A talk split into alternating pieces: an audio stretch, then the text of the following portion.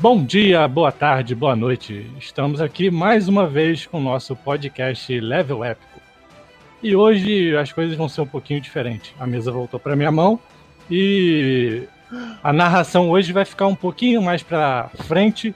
E vamos lá, Cris, rola logo a iniciativa. Olá, eu sou o Cris e hoje eu serei um pedacinho de mestre e um pedacinho de jogador. Já já vocês vão entender o porquê. Adonis. E aí galera, eu sou o Adonis, eu sou sempre o paladino Totrian, mas hoje também vou ser mestre. E aí? E aí? E aí que você mentiu, perdeu o poder. É, boa noite, pessoal. Daniel aqui falando, de volta à cadeira do mestre, mas na verdade hoje, com exceção do nosso convidado, todo mundo vai mestrar. É, aproveitando a deixa, nós temos aqui o nosso convidado, que eu acho que ele foi o primeiro ouvinte do nosso podcast que não fazia parte dos nossos círculos familiares e de amigos. É, talvez seja nosso fã número um. Felipe, se apresente aí, boa noite. E aí, cara? Pessoal, eu sou o Felipe, gosto de ride guerreiro porradeiro, não vou fazer nada disso hoje e compartilho tudo do level épico desde o primeiro. Uhul. Só uma dúvida, tu joga de anão, de humano, de meio orc? Gnomo. Ah, o, que for, o que for possível jogar que seja porradeiro, eu prefiro. Te Mas desafio. Ah, opa, perdão, já ia. Já Daniel. Daniel. Diga, Cris. É, vamos deixar pra gravar. Que dia que você não pode gravar, Felipe? Ah, todo dia de noite eu posso. Então vamos gravar amanhã de manhã, Daniel. Pô, ah, não, não, velho. Ah, não é muito com anão, cara. Que isso. Anão é tão legal. Não, porque ele tá, ainda tá traumatizado com o último anão que ele fez. Vamos continuar aqui. Eu vou só fazer, como é a primeira vez do Felipe na mesa, como nosso convidado. É, Felipe, duas perguntinhas básicas. Você é só jogador ou é mestre também? Se sim, há quanto tempo você joga e mestre ou só há quanto tempo você joga? Jogar eu já jogo há bastante tempo. Não sei quantos anos, mas bastante tempo. É aqueles jogos livros também que acaba com qualquer um. E mestre, mestrei três vezes. E uma das vezes foi muito improvisado, sem nada. Assim, preparado. Me pediram. Esse é, é dos meus. Entendi. Então o nosso podcast está te ajudando um pouquinho se você fosse aventurar de novo em mestrado, é isso? Ah, sim, tá sendo bem legal esse, os temas. Então, show de bola. É, vamos dar prosseguimento aqui. A nossa pauta principal hoje é o capítulo que a gente vai fechar, né? Essa série que a gente prometeu de. Baseado né, no livro. Qual é o livro, Adonis? O livro é Despreparado Nunca. Então... E o então- autor, eu, eu tô despreparado para responder. Bom, de qualquer forma, a gente vai deixar aqui embaixo o nome do autor, que a gente sempre esquece. É o Phil, mas o sobrenome dele eu nunca tento falar. É o Phil, é o Phil. É o Phil, é o amigo Phil. É, a pauta principal hoje, então, é a revisão. É, juntando tudo que a gente fez anteriormente, nos capítulos anteriores, agora a gente vai entrar na revisão mesmo para ver se aquilo está preparado mesmo para a nossa mesa, para a nossa sessão, no caso, para a sessão de vocês, que vocês estiverem fazendo toda essa preparação. É, nessa parte, é, a gente vai atrás dos erros. Os erros acontecem, eles são sempre algumas coisas que são deixadas para trás, que acabam passando despercebido, afinal, ninguém é perfeito. Então, esses erros eles podem variar de coisas muito pequenas, que realmente até passariam despercebidos pelos seus jogadores, como erros muito grandes, os erros que são quase monstros colossais, que podem complicar muito para você consertar. Você vai ter que ter muito jogo de cintura e aí vai ser uma coisa que vai ficar bem nítida para os seus jogadores e pode estragar o clima da tua mesa na hora e aí o teu jogo vai perder um pouco daquela fluidez e vai acabar que é aquilo que eu já falei nos episódios anteriores, quando você perde a atenção do seu jogador, é difícil fazê-la voltar. Então, um dos trabalhos de nós mestres é manter a fluidez desse jogo. Alguém tem alguma colocação para fazer aí nessa abertura? Não, tá perfeito. Eu não. Sobre tô... a revisão. Opa, desculpa. Não, fala Sobre aí. a revisão, é, uma vez eu preparei uma aventura, né? É, medieval. Chegou na hora de jogar, cadê os inimigos tudo? Eu só preparei a aventura, onde iam passar. Porque até não tinha ninguém para os caras lutar. Teve que ir tudo na hora pensar e ser parecido com o, dos, o, os valores parecidos com o dos personagens, porque eu esqueci. Pra tentar ficar equilibrado, né? Deu aquela improvisada. Revisão zero. Os caras na D&D é um trampo, né? Porque tu tem que, tem que equilibrar os encontros e tal, o nível de desafio. É, é bem complexo mesmo. Acho que não é um jogo muito fácil de narrar, não. Ah, Eu acho que, independente do sistema, acho que cada, cada sistema tem seu desafio específico, né? É, hoje em dia, no caso do D&D, como você está citando, tem alguns facilitadores, né? Que você tem algumas ferramentas, inclusive online, que você pode fazer, auxiliar, né? Nessa montagem de encontros equilibrados. E aí facilita um pouquinho, já te dá uma base boa. Elas não são 100%, né? Mas pelo menos já te dá um norte bem positivo. Ainda tem outra, né? Quanto, quanto maior o grupo, maior a, a complicação pra tu, pra tu conseguir esses desafios e tal. Ah, com certeza. Eu, eu, na verdade, eu acho que o maior desafio, eh, ainda mais né, citando o teu exemplo aí de grupos grandes, né? É você manter um combate que não seja monótono. Porque no D&D, se você não tomar cuidado na sua montagem de combate, ainda mais se tiver muitos jogadores, fica aquele combate chato. Porque ele fica muito longo e as pessoas já começam a ficar no automático só rolando dado, então você tem que dar aquela... Aquela magia, né, de fazer o combate ficar interessante. Mas isso aí já é coisa Não, eu eu outro uma- episódio. Eu vou fazer uma pergunta pra vocês, assim. Qual, qual foi o maior grupo pra, pro qual vocês já narraram? Oito. Oito? É, é um grupão.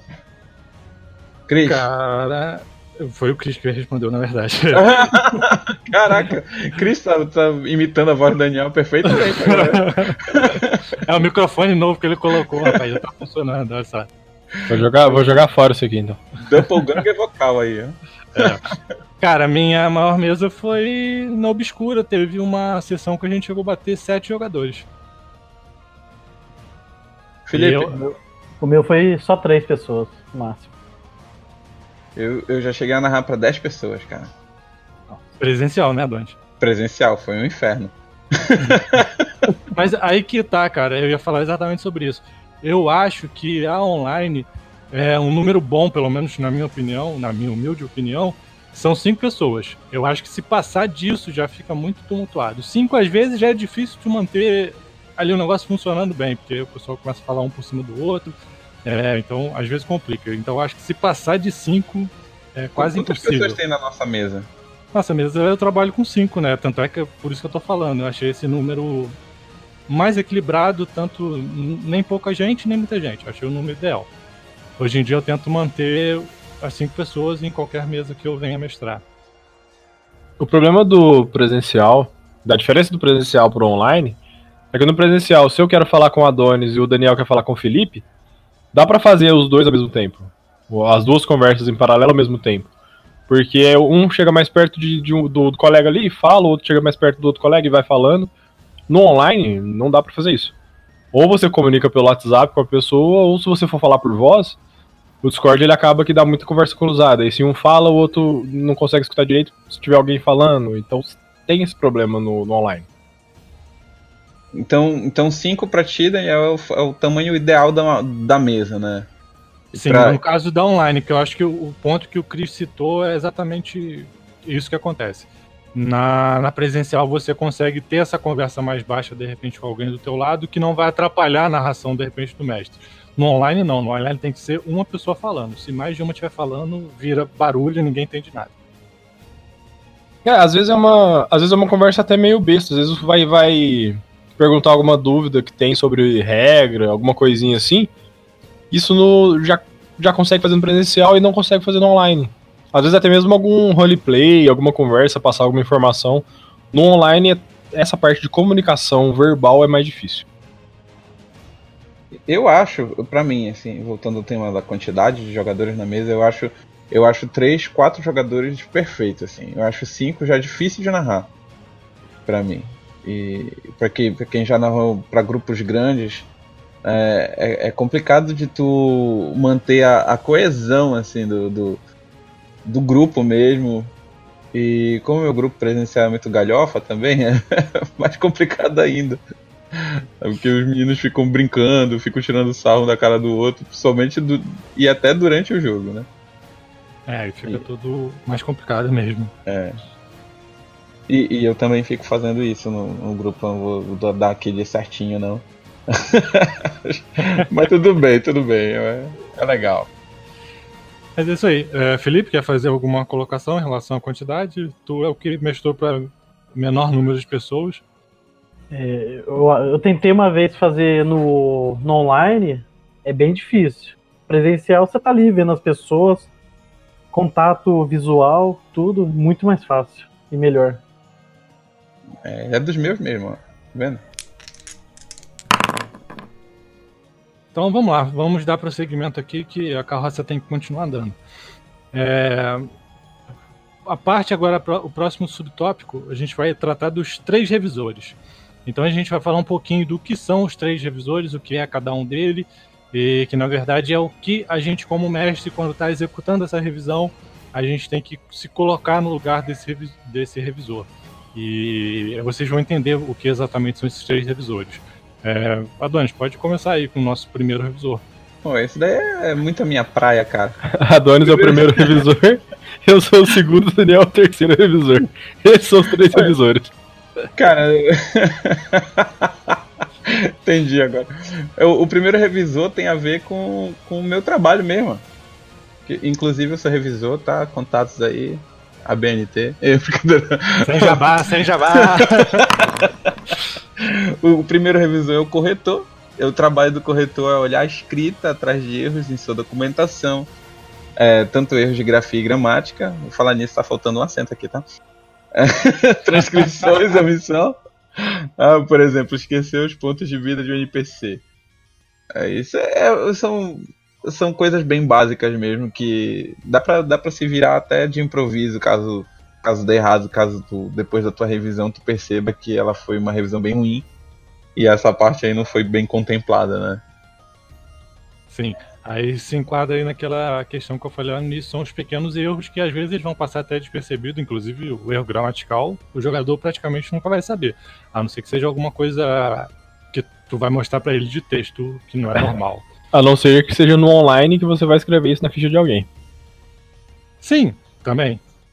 É, só para finalizar o corretor, então, Adonis, habilidades necessárias para você fazer essa, esse serviço de revisão.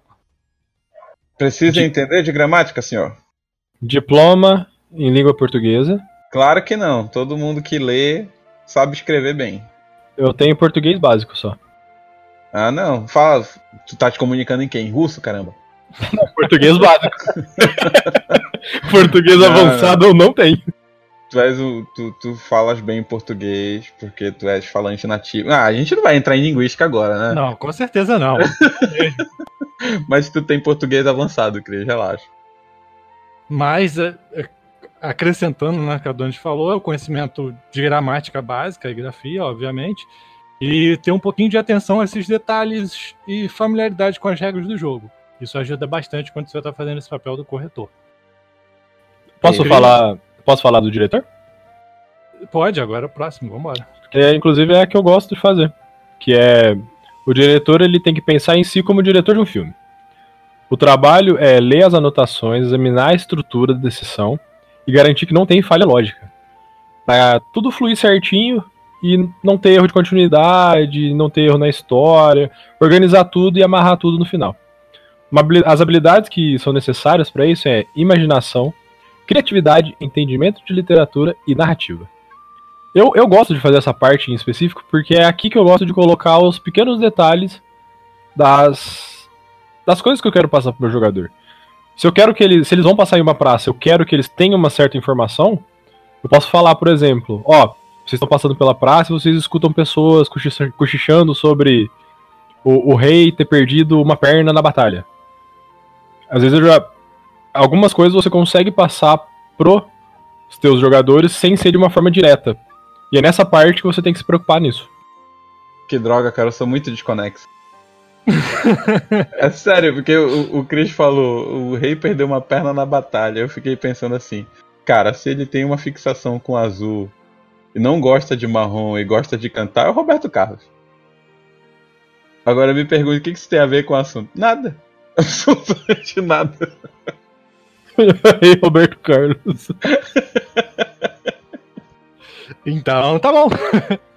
É, vamos lá. E dando prosseguimento, o último revisor é o playtester, como o Chris já falou, né? É o que mais se enquadra em mim, porque o playtester, na verdade, ele é aquele seu jogador interior. Então, por, no meu caso, eu tive bastante tempo de jogador antes de me tornar mestre. Então eu tenho muito disso de jogador, tanto é que eu gosto de jogar e sempre que possível eu jogo também. É, o trabalho do playtester é exatamente você entrar na pele do jogador e ir transitando por todas as possibilidades que podem acontecer naquela sessão que você está planejando.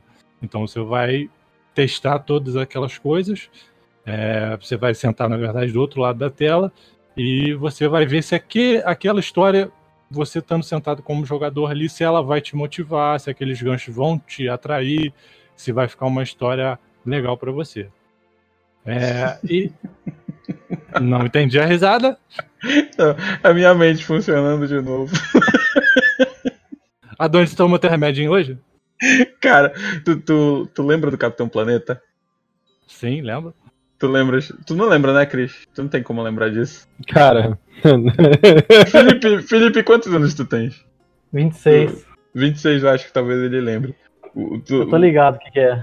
Capitão Planeta, né? Tinha, tinha aqueles caras com os anéis. Aí um gritava fogo, terra, água, e o último coração. tu lembra disso? Imagina uma versão dessa pra, pra narrador de RPG, né?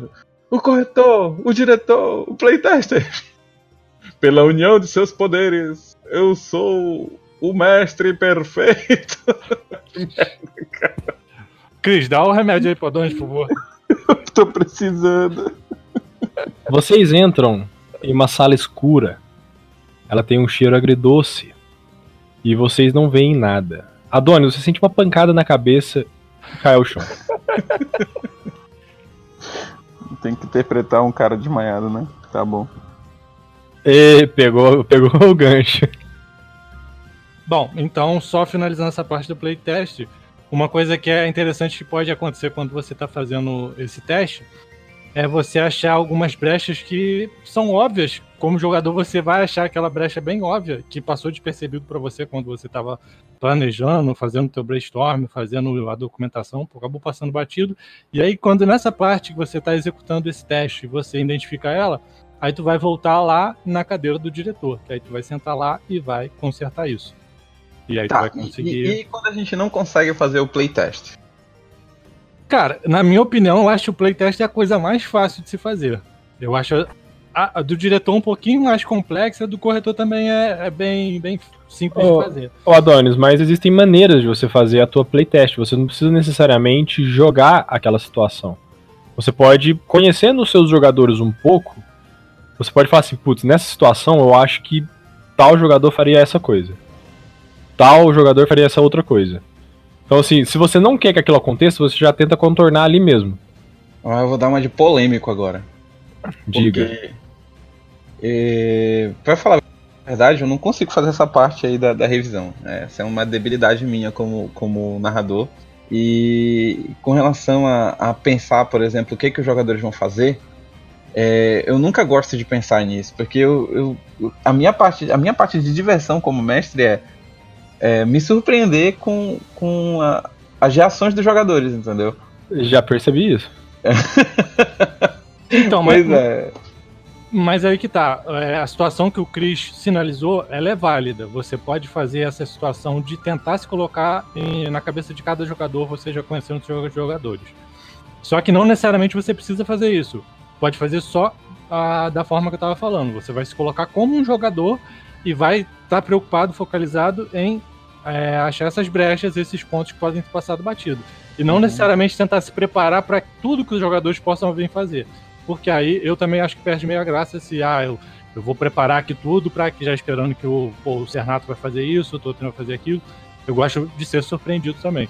Então é uma questão mais opcional mesmo. Você pode fazer da forma que eu descrevi inicialmente, é, só, ou pode fazer as duas formas. Essa forma é a forma que o Chris falou, que aí você vai tentar mais é, de certa forma, amarrar para não ser pego tão desprevenido. então a gente chegou num ponto aqui interessante, né? Sobre o narrador que talvez a gente não tenha é, sinalizado claramente anteriormente. Que é a, a gente como narrador gosta de plane, planejar as coisas, de preparar as coisas né, para os nossos jogadores, mas ao mesmo tempo a gente gosta que os jogadores, é, de certa forma, destruam o nosso plano original.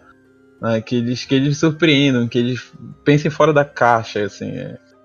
O que eu faço normalmente é colocar uma cena, colocar os objetos que estão na cena, colocar tudo que tem ali. Ah, eu sei que tem um ladino que faz acrobacia, então eu vou colocar um lustre, vou colocar uma parada assim. Vou permitir que ele faça uma coisa, não, talvez outro eu já não vou deixar. E aí, quando tá tudo lá dentro, eu não gosto de fazer o playtest para deixar eles ele, a, tudo acontecer e eu ir resolvendo o que cada um quer fazer e improvisando, porque eu também me divirto nessa situação, entendeu? Olha aí, olha a dica, eu já anotei, hein? Já anotei. e aí, só para finalizar essa parte do playtest, é, as habilidades que são interessantes para quando você está fazendo essa questão do playtest, é, você ter, de certa forma, esse resumo de conhecimento do seu grupo, né? Conhecer os seus jogadores, é, ter uma experiência como jogador eu conheço, inclusive a Texuga, que participou do episódio passado, ela revelou pra gente que ela não gosta de jogar. Então, quer dizer, a experiência dela como jogador é quase nula. Então é interessante você também ter um pouco de experiência como jogador. E vai aqui uma dica rapidazinha. Se você não gosta de jogar e não tem tempo às vezes de jogar, cara, você pode assistir mesas de outros mestres e aí você vai conseguir ver como é que aquele mestre lida com esse tipo de situação, né? Como é que ele monta mesmo ao jogo dele uhum. e analisar a ótica dos jogadores, como é que eles estão lidando com os desafios, é, e isso vai te mestre... trazer. É, desculpa. Inclusive, oh, gente, se, se você quiser ver uma mesa, saber como é que é um RPG e tal, daqui duas semanas mais ou menos, quinta-feira, eu vou tentar transmitir a mesa que a gente vai jogar, que eu tô mestrando, via Twitch. Então, diz aí o que você acha, se você acompanharia, se você não acompanharia, o que você acha disso? Se é uma boa ideia, se não é. É uma eu, tô fazendo, eu tô fazendo aquela cara de, do emoji, sabe, que, que segura a bochecha e tá gritando. eu fiz alguns testes aqui na, na Twitch e aparentemente vai dar certo. E a gente quer, eu quero saber o feedback de vocês. Vocês gostariam de ver uma mesa online rolando, acontecendo ao vivo? Vocês não gostariam? Seria diferente? O que, que vocês acham? Manda aí as ideias. Ah, a gente pode ter uma resposta aqui ao vivo. Felipe, o que, que, você acha? Com certeza vou assistir. Bom, vamos ter pelo menos uma pessoa para assistir já. E yeah, é, já vai valer a pena, já vai valer a pena. Duas que eu vou mandar para minha mãe também. eu vou botar a Sora para assistir aqui também. Coitada da Sora. E agora o próximo tópico vai ser só para finalizar rapidinho para a gente poder entrar na nossa prática da, da noite é o ensaio geral. O ensaio geral o que, que é? É você fazer essas três, esses três testes, né? Esses três revisores, desculpa. É, e aí os momentos para você fazer isso. Aqui vai uma dica, de certa forma. A parte do corretor, como normalmente você vai ter que meter a mão na massa para corrigir alguma coisa, é interessante você fazer, aí eu abro aspas aqui, na sua mesa de trabalho. Sua mesa de trabalho é o quê? É onde você prepara a sua aventura eu preparo a minha aventura aqui no meu computador, na minha casa, então é ideal quando eu esteja executando o revisor de corretor, eu esteja aqui na minha mesa de trabalho. Eu vou conseguir, ah, vi que o NPC aqui tá, eu esqueci de botar o ponto de vida dele, pá, eu vou e já arrumo na hora. Já sanei aquele problema. Então, o interessante é você estar no seu local de trabalho para a sessão. Tem gente que faz isso pelo celular, tem gente que é, faz essa documentação pelo por mensagem é, por, por, áudio, né? Tem gente que grava, né? Vai narrando as coisas e vai gravando, então pode fazer isso no gravador também, enfim. Já tentei fazer isso. Cara, eu uso isso aí, um, um spoiler, nem um spoilerzinho, mas uma coisa que eu faço às vezes é voz de NPC. Eu faço a voz de NPC, gravo ela e para ver como é que ficou, para ver se tá legal, se tá dentro do que eu tô esperando que esteja para aquele NPC específico. Então, Caramba, o Daniel é um mestre muito dedicado, cara. cara, até hoje, desculpa, Daniel, mas até hoje o melhor Goblin que eu já ouvi foi o Pinuim. cara, foi muito, foi muito Goblin, cara. Eu tava vendo o Pinuim na minha frente ali. Lembrando que o Pinuim não era um Goblin, né? Era assim, não era? Era Não. Goblin. Não, vocês Era estão um gnomo. O Faísca com o Pinuim. O Faísca era o Goblin, o Pinuim era um gnomo. Melhor gnomo, foi mal, corta essa parte. O, fa- o o melhor gnomo que eu já ouvi foi o Pinuim, cara. Desculpa, eu tava vendo o gnomo ali na minha frente. Na hora que Então, mas, falando. mas aí veio a- aquelas três mentes trabalhando juntas. O Adonis que executou, e tanto eu quanto o Cris demos dicas pra ele de como ele poderia fazer a voz. Lembra, Cris? Verdade.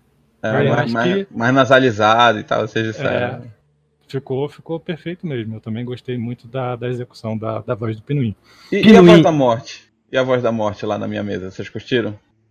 Foi boa, foi legal. Cara, foi o que eu falei pra você no meu feedback da, da campanha. De todos os NPCs que passaram pela campanha, a morte, apesar de eu não ter participado da cena, que a cena foi única e exclusiva pro personagem do Chris, foi a melhor, cara.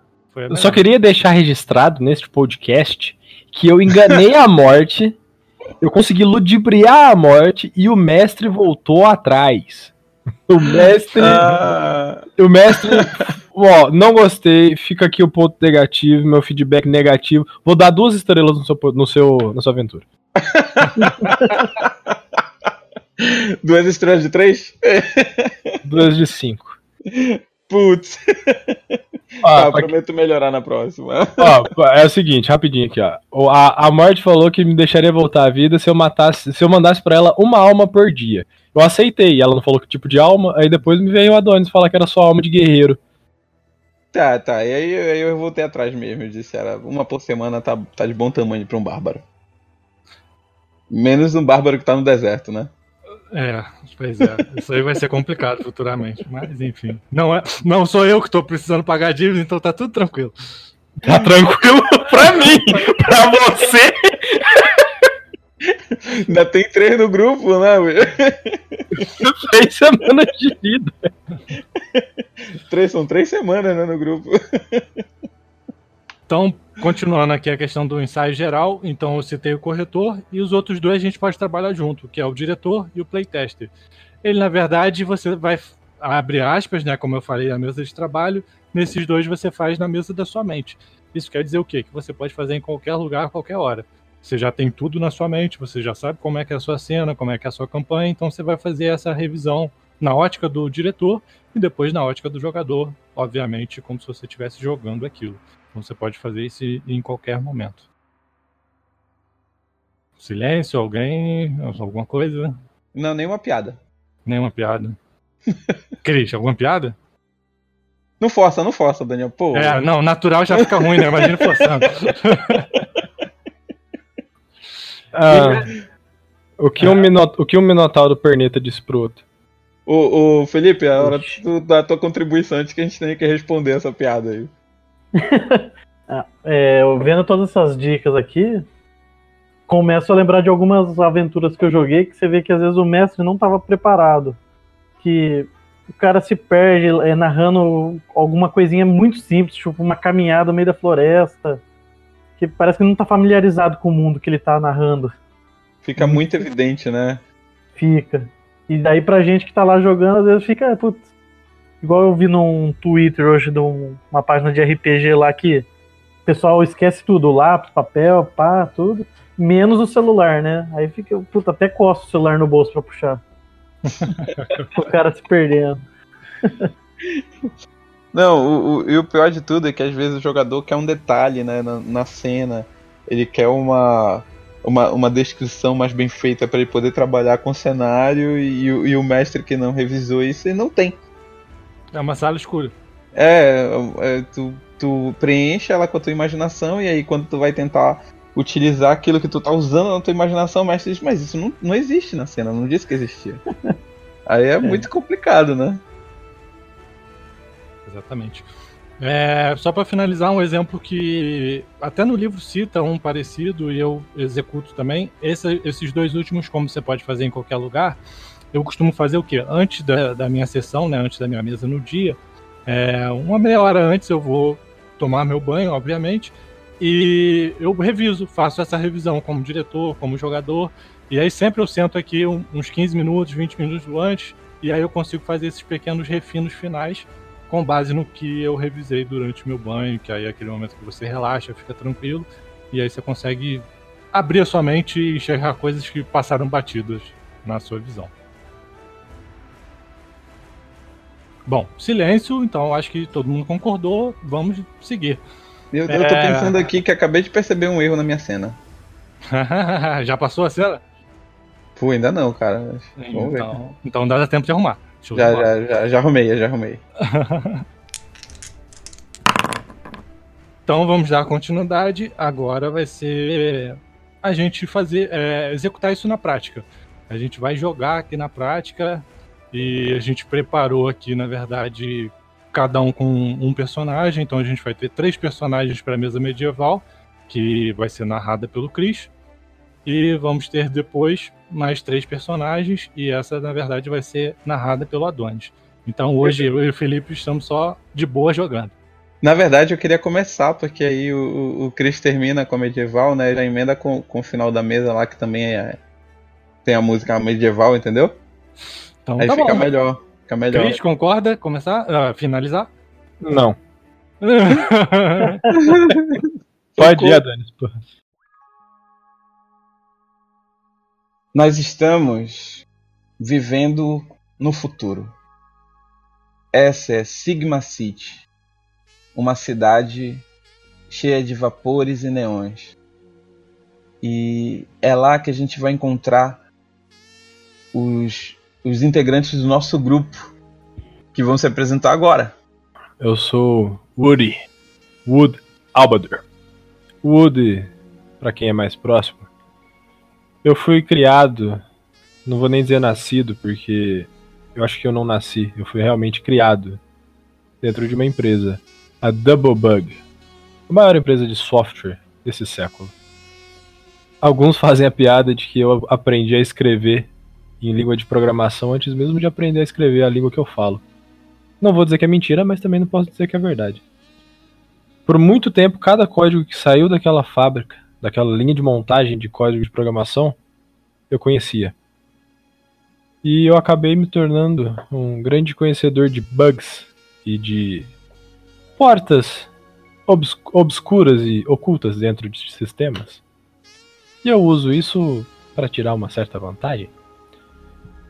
Então eu acabei saindo da empresa de uma maneira não muito confortável para meu pai, que era o dono. E eu acabei achando uma segunda família junto com Ted e Durden. Algum implante conhecido? Natural como a luz do dia. Perfeito. Vamos lá. É, eu sou o Ted, sou um ciborgue especializado em disfarces. É, sou dono de uma microempresa chamada Discorp. E essa empresa, na verdade, é uma empresa de fachada. Ela sempre foi usada para poder ah, disfarçar as causas ativistas que são realizadas contra o sistema de exploração escravista por parte do governo. E por eu ser especializado na arte de disfarce, eu consigo, por meio de um implante cibernético óptico é, assumir praticamente qualquer forma, seja ela humana, mutante ou ciborgue. E tendo em vista isso, eu decidi reunir esse grupo para poder fazer um ataque definitivo contra esse sistema. Eu tenho uma pergunta. Qual o Diga. nome do grupo? A gente não precisa de nome, cara. A gente trabalha obs- obscuramente nas camadas mais profundas de toda essa sujeira. Então dar um nome seria algo errado. A- os outros dão nomes pra gente, a gente não escolhe. E quais os nome. nomes que são dados pra vocês? Diga você. você é o mestre. Vocês são os obscuros. Nonami. Noname. Nonami. Vai lá, Felipe. Eu sou o Durden, venho de família de militares.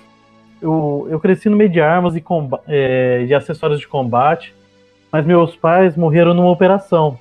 Eu ainda era adolescente, mas tive que seguir a vida no meio dessa, é, desse meio, né? Matava, roubava, co- cobrava pessoas, fazia segurança e hoje tenho 40 anos e vivo essa vida aí. Agora eu tô com, com um grupo onde eu tô conseguindo alguns empregos legais aí pra ganhar uma grana, mas o que eu gosto mesmo não são de armas, eu gosto de explosivos e a moda antiga. Eu tenho um arsenal gigante do, de bombas dos anos 2000. Essa é Sigma City. Os, ga os gases dos exaustores da cidade fazem com que o neon fique fantasmagórico no distrito 117. Os hologramas invadem os, os implantes na córnea dos cidadãos, mostrando nomes de boates e bordéis atômicos e New Granges. Punk pós-quantum. E é para uma dessas casas que está seguindo o grupo de vocês. Uma casa, uma boate punk pós-quantum chamada School on Fire. É uma boate é, sede de, de uma das gangues de riders mais violentas da estrada. Um local suspeito, mas também um local discreto para quem quer negociar ou para quem quer é, descobrir o paradeiro de alguma coisa ou de alguém. Vocês vão encontrar com um contato. Um contato que foi roubado de outro grupo que procura o mesmo que vocês estão procurando. A saber, vocês têm, vocês têm noção da criação de uma arma experimental. E vocês sabem, é, graças à Discord, que, que fez uma. Que, que tem um contrato né, com uma das empresas que, que presta serviço é, para fabricante dessa arma, vocês sabem que tem um outro grupo também que está afim de encontrar esse mesmo equipamento. O nome do contato que vocês roubaram é Seth. E ele apenas, o Seth apenas entrou em contato direto com o que é o líder de um grupo famoso chamado Crisis. Eles são mercenários muito mais experientes que vocês. Por isso mesmo que o Wood ficou de olho neles, no Crisis, e interceptou a ligação, interceptou o contato quando, quando o Beat foi entrar em contato com o Seth. Agora vocês sabem que a Crisis vai se encontrar na School on Fire para negociar a localização do pulso a arma experimental que Ted sabe que existe graças aos seus contatos com as demais corporações. A Discorp, não é Discord, né? A Discorp entrou na briga pelo pulso tático que pode ser direcionada para outros fins numa cidade como Sigma City. Como, por exemplo, invadir os servidores de manutenção. Quem controla os protocolos básicos da cidade controla a própria cidade. O preço de 7 vocês não têm como pagar não são créditos. Ele pediu um metal raríssimo, contrabandeado de uma das colônias asteroides. Algo que, algo que pode potencializar o feixe de um raio. E que por isso mesmo tem um, tem um alto valor no mercado negro. No planeta, há pouco mais de um quilo de nânio. E ele quer de vocês um cubo de exatamente 90 gramas. Crises confirmou o pagamento e a troca que vai ser feita hoje. Agora só para descrever o espaço. A School on Fire é um buraco no chão. Ela tem uma entrada tipo de um porão. Vocês sabem que, que, que lá é uma, uma boate só por causa dos neons que tem do lado de fora e dos seguranças. Os seguranças são são uns punks com uma armadura de, de caveira essa armadura ah, tem um capacete muito interessante que quando eles, quando eles clicam no botão lateral, o, o capacete abre, né, levantando a caveira e revelando o, o cidadão que está lá dentro. E eu compartilho com vocês aí a imagem do de um guarda caveira desse, de um Sconfire. Tá lá no Discord, galera. eles são tenebrosos, né? Eles são. Ninguém se mete com eles. E é talvez por isso mesmo que o Seth quer fazer negócio lá na, na boate com o Fire. A minha intenção é saber por que, que uma boate tão michuruca, tão perrapada, tem um segurança tão foda desse. Aí é que tá. Não é uma boate michuruca, nem uma boate perrapada. Apesar de ter um buraco no chão, é uma boate bastante confortável ela tem várias luzes, desculpa, várias luzes né, que variam do roxo, do lilás e do rosa. E tem um espaço muito confortável no centro. Ficam os polidenses cromados, onde, onde as, as, as meninas ficam dançando com, com biquínis de couro e outros, outros adereços. Né? E tem, tem cabines VIPs, né? tem espaços VIPs é, recobertos de telas né, de telas que projetam hologramas, né, que deixam a coisa bem disfarçada. E ao redor da boate, ao redor do, do, do, do palco central, né, existem várias mesas, mesas pesadas mesmo, que, que são uma mistura de metal e madeira ou imitação de madeira. Ela é uma boate de dois andares, né, sendo o palco central aberto, ali dá para ver do, pelos, pelos dois andares, né, depois que vocês entram. E existem outros palcos laterais, outros palcos menores, assim, e tem um bar. Um, um, um bar, é bartender que chama? Tem um, um, balcão grande, assim, cheio de, de bebidas fosforescentes e suspeitas. Eu compartilho mais uma vez a imagem com vocês aí.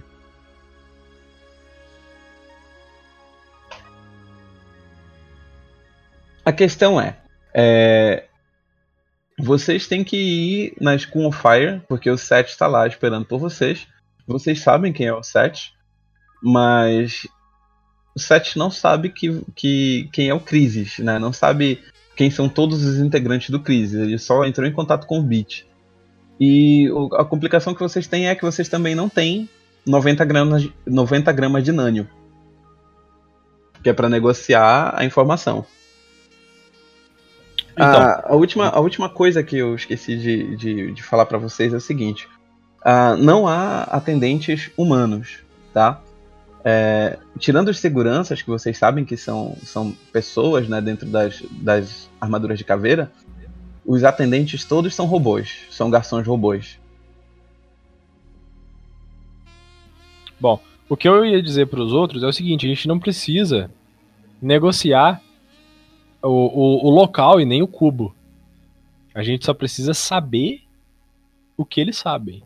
Então a gente pode só monitorar a conversa e descobrir onde é que é o local. Cara, eu posso me disfarçar de um dos seguranças, inclusive.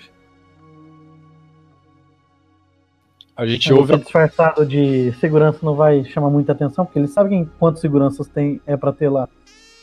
Isso é fácil, é só a gente sumir com segurança. E a gente pode, eu posso sumir com um explodindo ele. Sem muito barulho.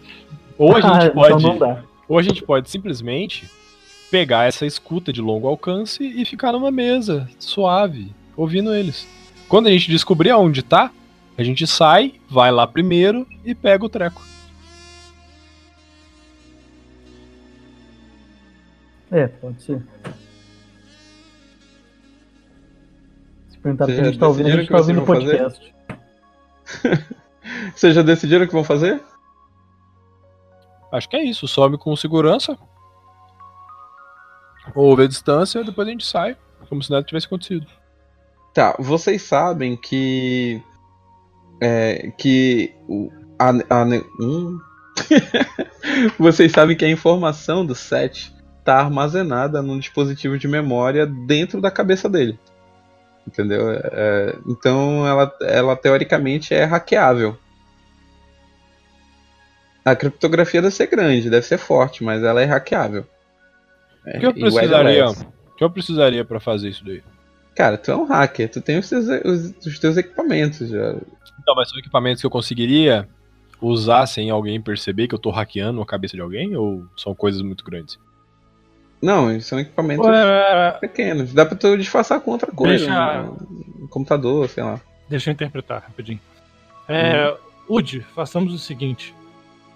Eu vou me disfarçar de um dos seguranças e a gente chega um pouquinho antes desse horário marcado. O Seth com certeza vai chegar antes para poder verificar o local. E eu vou usar algum pretexto para levar ele para algum canto. É, posso dizer que teve uma, uma denúncia, ele precisa ser revistado. E aí vai ser a deixa para você hackear a mente dele. Ah, ok. E eu acho que não deve ter problema não. Você consegue deixar disfarçado lá dentro também ou só você consegue disfarçar? Hum, meu, meu, meu disfarce funciona somente em mim. Ah tá, é porque eu tenho hum. uma aparência não muito boa para ficar na boate. Bom, boate temos pessoas de todos os tipos. Acho que isso não será um problema. É, aquela boate é muito mal frequentada, inclusive. Então, tá tranquilo. E, inclusive, você pode ser nosso plano B. Prepare alguma coisa das suas especialidades. deixa, Deixa, Tá o no ba- bolso. deixa o Badabum ativado aí que qualquer coisa a gente corre. Vocês também sabem de, de uma coisa sobre a, a boate. É, armas lá dentro não são permitidas. É, mas vocês podem dar um jeito de esconder armas brancas. É, nada impede, é claro, que vocês não, é, é, não escondam armas ao redor da boate, né, do lado de fora, por exemplo. Mas vocês sabem que todos os guardas lá dentro estão armados. Ok, então a gente vai executar dessa forma, Dandes. A gente vai entrar na boate. Quando tiver algum segurança destoado em algum canto lá, a gente vai arrumar um jeito de dar um sumiço nele. E eu vou assumir a forma dele. Essa armadura, pelo jeito, é hackeável, né, Adonis? Sim, sim. Então é só hackear uma delas e fazer com que ela apague o próprio dono. É, você pode preparar um mini pen, né? E a gente encosta nele quando ele estiver longe, né? Pra não chamar atenção. E a gente executa. Certo. É, vocês vão, vão todos vão entrar todos juntos na boate, essas coisas assim? Vou poder narrar? Sim, pode ser. Vocês seguem pra, pra boate, né, no, no, no distrito 117, e vocês atravessam uma rua imunda até um, até um local é, que dá num beco aparentemente sem saída. Lá tem uma, uma porta dupla, como aquelas saídas de, é, de, de abrigo de furacão, sabe como é? Sim. uma, uma porta preta no chão, tem uns neões em cima, e na frente vocês veem logo um, um guarda school. Né? Ele olha para o grupo de vocês, vocês estão trajando que roupas, meus queridos. Cara, eu tô trajando a minha roupa padrão, que é aquele terno bem cortado, justinho, cabelo penteadinho de lado, com gel, né, parecendo ser um empresário de respeito. Mas Qual é a parte, de- qual é a parte cibernética do, do teu cyborg? É o implante. Eu, tinha- eu tenho tipo como se fosse. Não é um olho de vidro, é um olho cibernético. É o olho, É, na verdade. Ah, é no teu rosto, na verdade, Isso, né? O é. teu rosto que é. Tá. Eu, tô, eu tô vestindo uma camisa amarela, bem brilhante, bem neon. Um, uma blusa de capuz listrada em branco e vermelho. Uma calça azul e um all-star bem velho, preto. E eu carrego uma mochila. Meu cabelo é, é cabelo estilo emo, puxado pra frente, preto. O meu- os meus olhos verdes ficam bem à mostra. Eu não sou um cara bonito, eu sou um cara até meio exótico, como vocês podem ver pela descrição. E a minha opção é justamente o contrário do Daniel. Eu não quero me disfarçar, eu quero destoar tanto que as pessoas não vão desconfiar de mim. Cara, tu tá bem dentro da moda. Eu tô de sobretudo, calça cargos, botina e uma camisa preta com punk desenhado. E Três maços de cigarro espalhados pelos meus bolsos. Ou seja, tua roupa tá dizendo. é, eu vou bater em alguém. Eu quero arrumar confusão nessa boate. Cara, eu me visto assim. no- Tá. O, o guarda school faz um sinal pra vocês pararem. Ele põe a- o, o rifle de lado. Não, Eu não cheguei junto com eles, a gente não chegou junto. A gente chegou separado. Ah, foi? Um de cada Óbvio. vez? Obviamente. Tá. Tudo O bem. Daniel é, primeiro, eu depois e o último esse louco. ele te para, ele te para, Cris. O, ele te para, o Odd. E ele te revista, né? Ele passa um, um bastão é, ao, ao redor de ti, assim, tudinho. ele Brilha uma luz negra, né? E, e ele consegue fazer com que o projetar, na verdade, essa, essa luz e fazer com que todos os equipamentos dentro da tua mochila apareçam pra ele. E ele vai, vai querendo ver se tu tá, obviamente, armado ou não. E, e tu só tem lá o teu, o teu Note, né? O teu PC. Isso aí, eu tenho o PC, eu tenho alguns remédios lá dentro, obviamente. Remédios, sim, claro. Isso. E o maço de cigarro medicinal. Uhum, claro. Eu tenho receita, se ele perguntar, eu tenho receita.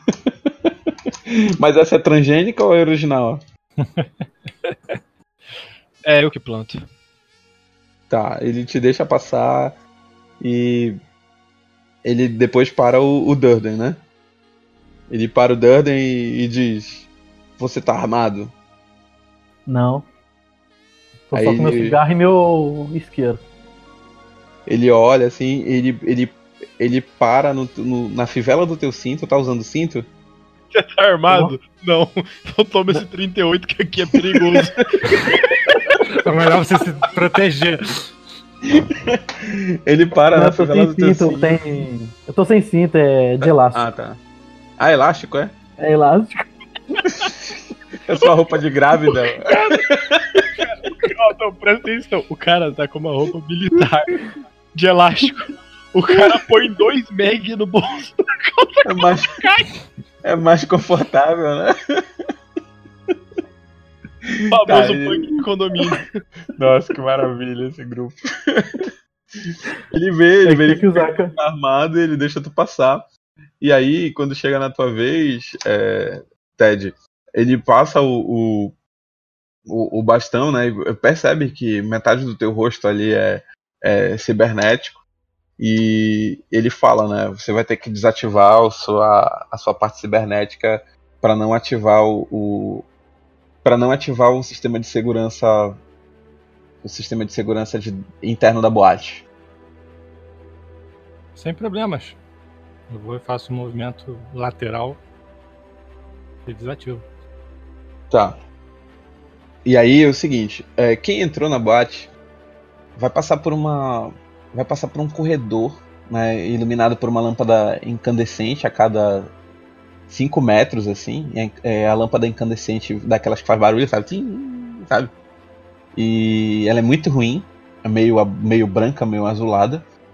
E vocês saem naquela, naquela cena lá, né? A- as luzes, as luzes da boate são são violeta, roxa, rosa e verde, né? Elas ficam se alternando. Tá tocando um, um trance misturado com com punk com punk dos anos 70, assim, sabe? Dos anos 70 do século 20, dos anos 80 do século 20. né? As pessoas estão dançando, tem uma, uma galera dançando, tem uma galera fazendo coisas suspeitas pelos cantos, né? E vocês avistam imediatamente mais adiante lá, é, no segundo andar, a sala onde vai ser a reunião, né? cercada desses painéis de hologramas e tudo mais. E vocês veem que acaba de chegar uma figura. É um cara utilizando uma máscara de caveira também. Ela não é tão, ah, tão ressaltada quanto essas, essas outras, ele tá com capuz. E a máscara parece ser parte do. do- é- Ela é tão, tão justa, né? Ela não parece ser um capacete, né? Ela parece ser a própria pele do cara. E é uma máscara de caveira, vocês não conseguem enxergar os olhos. E não é uma caveira humana. Eu compartilho com vocês também mais essa imagem. Todo mundo aqui é humano? O Daniel sou- é cyborg, O Daniel é cyborg. mas ele é cyborg humano, né? É. O Felipe é cyborg humano também? Ou é, é humano também? Não, eu sou humano. Humano, É. humano. Humano, Humano, humano. humano. Humano, mano, humano. tá aí, ó. Esse daí é o 7. Pensem, pensem na, na, na parte do queixo ali, que, que isso se move ali. Como se fosse o Tron, sabe como é? Sim. Que a boca dele se move. E ele tá acompanhado de, de uma mulher lindíssima, né? É, magra, cabelos longos, loiros, né? Olhos verdes, uma roupa muito curta, muito justa, é, de, de couro branco, né? Ela tá toda de branco e ela é bastante, bastante bonita mesmo. Tô imaginando a Scarlett Johansson. Ô meu querido, não faça isso comigo. Ai meu coração.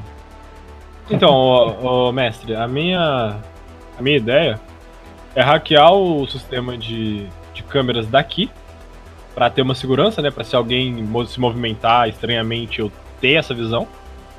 E se tiver câmeras lá dentro, eu vou usar elas mesmo pra obter informação. Se não tiver, eu vou tentar colocar uma, uma sonda, alguma coisa lá dentro pra gente poder escutar a conversa. Certo, vocês chegaram antes do, do, do horário marcado, só lembrando, né?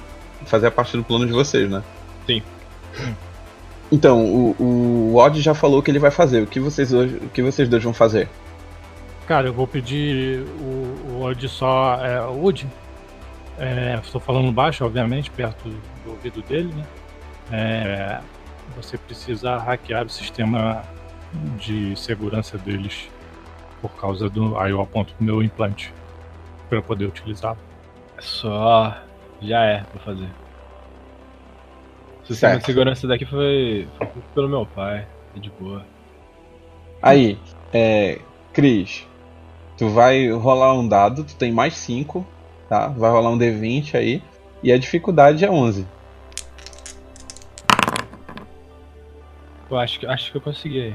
Foi de boa. É, cara, conseguiu muito tranquilamente. Eu tu percebeste? eu tô com as câmeras percebe- aqui. Não, tu percebeste que não é só câmera. Tu percebeste que, que o sistema de segurança é composto por quatro metralhadoras que descem dos tetos nos, no- nos cantos, né? Da, da- duas, duas em cima, no andar de cima, e duas abaixo, no andar de baixo, lógico. né, que, que protegem, fazem um perímetro muito interessante. Elas elas estão numa diagonal e cada uma delas vira 180 graus, ou seja, elas pegam toda a boate, cada, cada uma das, das metralhadoras. Tem, a- tem alguma câmera dentro do lugar que a gente quer? Não tem nenhuma câmera e é por isso que a School on Fire é o lugar preferido dos malucos que querem fazer transação. Ah, é? Ô. Ô, ô, Cyborg. Tá suave. Ainda consegui aqui pra nós, ó. Tá ligado aquele sistema de segurança lá daquele. daquele hotel. Daquele maluco lá que não existe, é. Aquela inteligência artificial. Tem, uma, tem umas metralhadoras aqui da hora, velho. Hum. Tudo nosso. Pode ativar teu olho aí. Tchum, ativei a. Tranquilo, agora tu já, já consegue fazer um escaneamento né, com teu olho e tudo mais, e tu já pode é, gravar a imagem de quem tu quiser copiar e copiar. Eu vou procurar nas câmeras algum.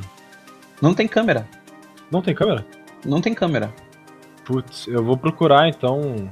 Eu vou soltar um- uns pequenos drones que eu tenho. E eu Uhum. vou colocar eles em locais estratégicos para ele me dar visão.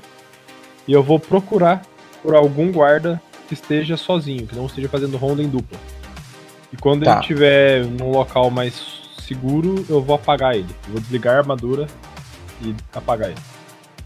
Na, na- enquanto vocês estão fazendo os seus planos aí, eu vou ali no canto, ali no bar, pedir uma taça de água ali, qualquer coisa é só me chamar que eu tenho. Eu entrei com um presentinho aqui no meu cigarro. Durden. Ah, Boa. Bem observado. Durden, tu, como, tu, como tu é o cara da segurança, né? Tu é o cara que, que tá ligado em, em rotas de entrada e saída e tudo mais. Tu percebeste que só tem uma entrada e uma saída. A entrada é essa pela qual vocês passaram, né? é que funciona para as pessoas comuns como entrada e saída. E, e tu sabes que só tem uma saída, desculpa, uma entrada de carga que, que fica nos fundos da boate, assim, e que provavelmente dá para uma, uma plataforma que leva para a superfície novamente. Entendeu? Tu, tu ficou ligado nessa, nessas informações. Nunca. Nunca que um lugar desse ia ter só uma entrada e uma saída. Tem alguma saída escondida aqui pros caras saírem furtivos se alguém chegar. Eu vou procurar na planta. Cara, tu procura na planta e os caras são completamente suicidas, não tem. É isso mesmo que eu narrei. Eles confiam demais na segurança dos, dos, dos guardas-school, entendeu? Não é muito boa, pelo visto. Mas bora lá. O... Eu consigo achar algum guarda?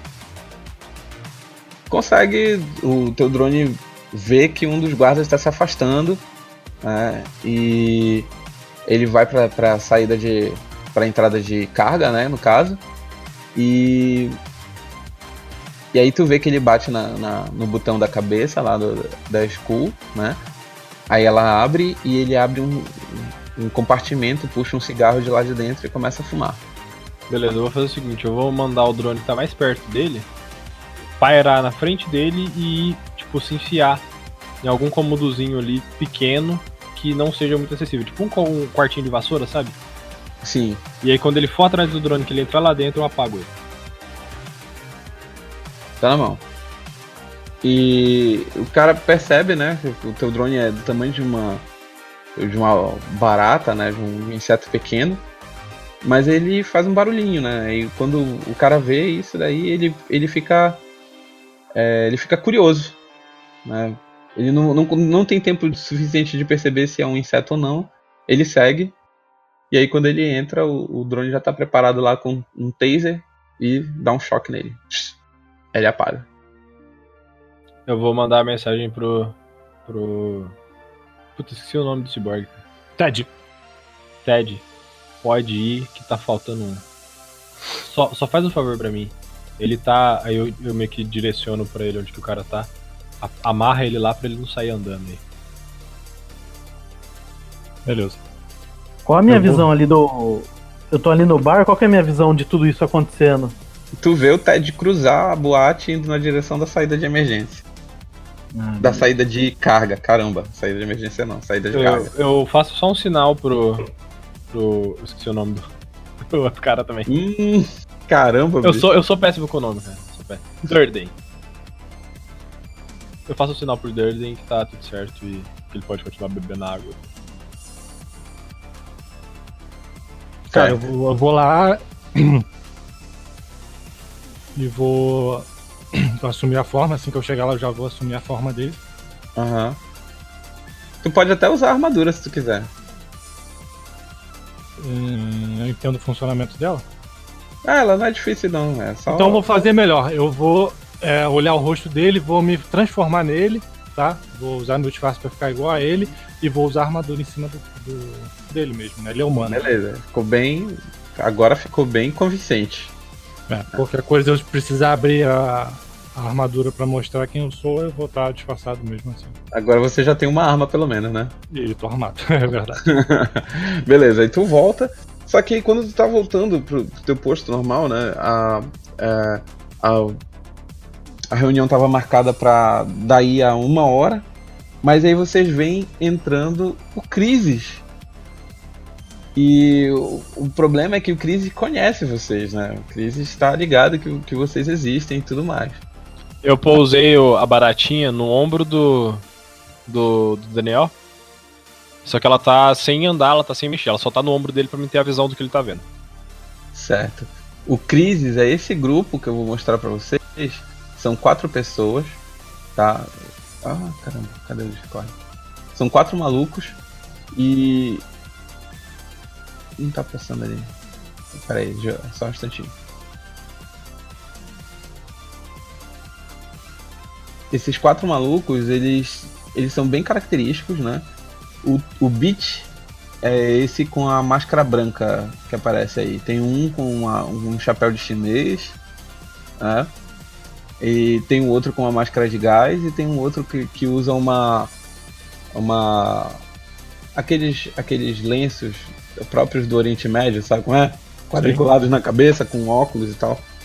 Vocês sabem que eles são muito bons em, em extração e fuga. E que eles são muito perigosos, porque eles são muito violentos. Ô Adonis, isso se chama Shimeg. Shimeg é, não sabia o nome. É, eu sei disso por causa do Airsoft. Pronto. Esse, são, esse é o Crisis. Então, Aí eu. os, eu os dois da vis- frente, os dois da frente são o cara da máscara de gás e o outro do Schmeg. Eles vêm varrendo tudo, né? Eles vêm vasculhando tudo e tal. E, e se vocês não fizerem alguma coisa, eles vão, eles vão dar pelo Durden e pelo Wad. Então, eu tô vestido de um jeito bem diferente do que eu me vestiria normalmente. Porque eu não me vestiria assim, eu só me vesti assim pra estar no ambiente. Ok. Cara, Mas- eu já vou, eu já vou para cima desses dois que estão vindo antes deles chegarem ao alcance dos dois, né? Que eu sei que ele vai identificá-los. E o que tá mais na frente, eu já vou dar um encontrão empurrando o peito dele assim. Ei, o que, que vocês estão fazendo aqui? Aí ele te olha assim, né? O, o- cara com óculos, né? Com o Schmeg, ele te Eu olha. fiz barulho mesmo já pra chamar a atenção dos outros seguranças. Aí os seguranças já põem a, a- a mão nas armas, né? Eu desci as metralhadoras, desci as metralhadoras. Eita! Parece que o clima tá tenso aqui. Aí o outro bate no, no dedo dele, né? bate no, no ombro dele com, com a ponta dos dedos. E aí vocês veem que o, o Seth tá lá em cima, né? Com a mão no parapeito. Aí ele faz um sinal pra, pro, pra ti, Ted, dizendo pra deixar quieto, entendeu? Aí ele faz um sinal pro, pros outros, pra eles subirem lá. Eu guardei as metralhadoras. É, só pra me situar. é, O Ted fez sinal pra mim e pros outros seguranças, né? Não, o Seth fez. O 7, desculpa. Tu que é o Ted. É, o Ted sou eu. o, o Seth fez sinal pra mim pros seguranças e eu notei que os outros seguranças aceitaram o Aceit- comando dele de boa. O comando dele foi, foi prontamente é, observado. Eu vou virar pra eles e vou falar: aguardem aqui. E vou até o 7. Certo? Aí ele. Ele fala pra ti assim: Eles são nossos convidados. Trate-os bem. Você tem ciência de que eles arrumaram um problema aqui tem pouco tempo. Eles são arruaceiros. Esse é o trabalho deles.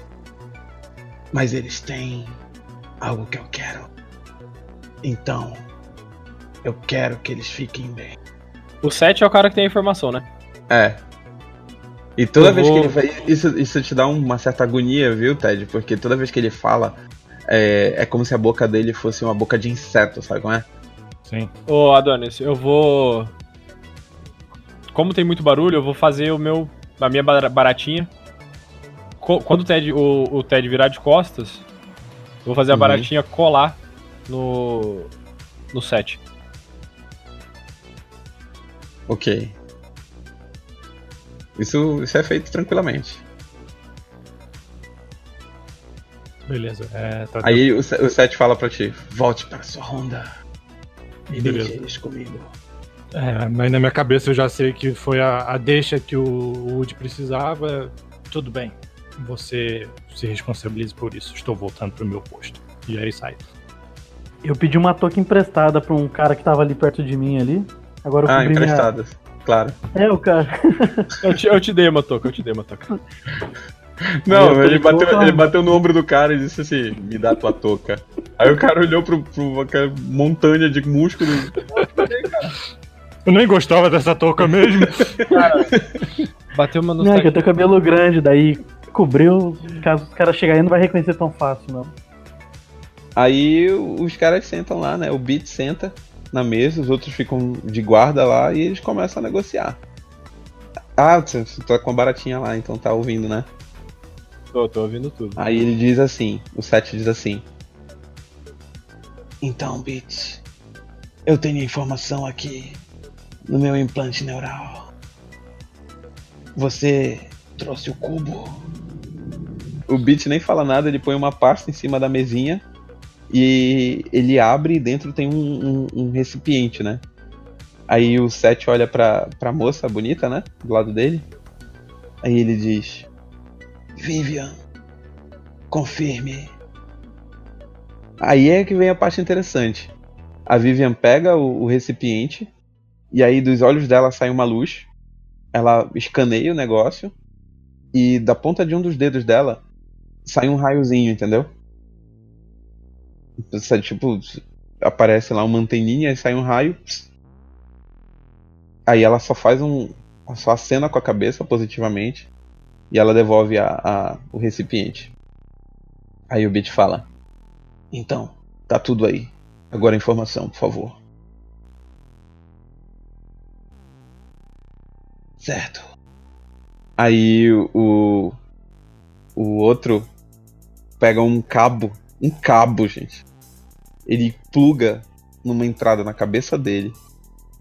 E ele vai plugar o cabo diretamente na cabeça do Bit. Ou seja, não tem como. Não tem como rastrear essa conexão direta, entendeu? Porque ela não tá Claro. na rede. Claro que tem, porque a- como eu tô conseguindo controlar a baratinha, eu vou usar o Wi-Fi da baratinha pra hackear a cabeça dele agora. E aí eu vou conseguir rapidamente, enquanto ele transfere os dados, copiar esses dados sem ele perceber. Tá. Tu. Ele, já- ele já vai estar fazendo uma transferência. Então eu vou copiar a transferência, não copiar os dados. tu começa a fazer a cópia, né? E vai dando tudo certo, né? Os protocolos estão. Os pacotes estão vindo tranquilamente para tua máquina, tu tá empolgadíssimo. A criptografia é monstro, cara. É um absurdo. Mas tu sabe que uma vez que tu esteja com, a, com, com, com os pacotes, né? Tu vai dar um jeito de quebrar isso no futuro. É seguro. Mas aí acontece uma coisa. A Vivian olha atrás da nuca do cara, do set. E ela vê a porcaria do teu drone. E imediatamente ela mete a mão no drone, sabe? E explodiu o drone.